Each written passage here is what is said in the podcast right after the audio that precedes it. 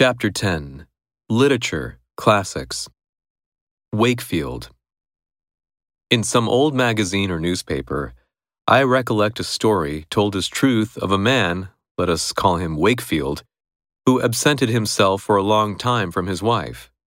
The fact, thus abstractly stated, is not very uncommon, nor without a proper distinction of circumstances, to be condemned either as naughty or nonsensical.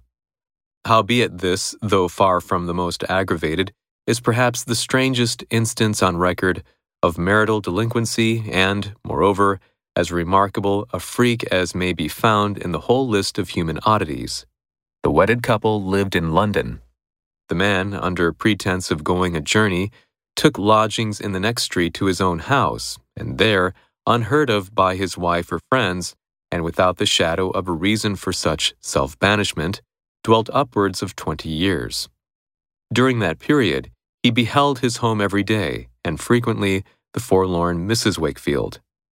And after so great a gap in his matrimonial felicity, when his death was reckoned certain, his estate settled, his name dismissed from memory, and his wife, long, long ago, resigned to her autumnal widowhood, he entered the door one evening, quietly, as from a day's absence, and became a loving spouse till death.